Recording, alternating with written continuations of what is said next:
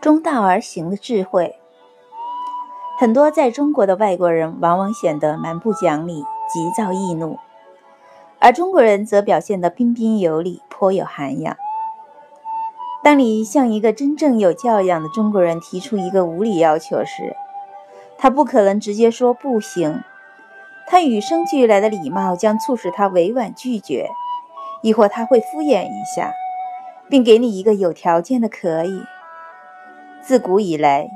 中国统治者在对付外国人蛮横的行为会使用这样一种武器，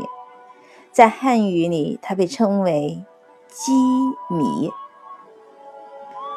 外国人直接要维护自身的权利，就不能够藏着掖着；中国人曲折要顾及社群的和谐，就不得不有所保留。直接有直接的好处，曲折有曲折的妙用，关键看你柔和的分寸。一条道走到黑，往往寸步难行，中道而行才是真正的智慧。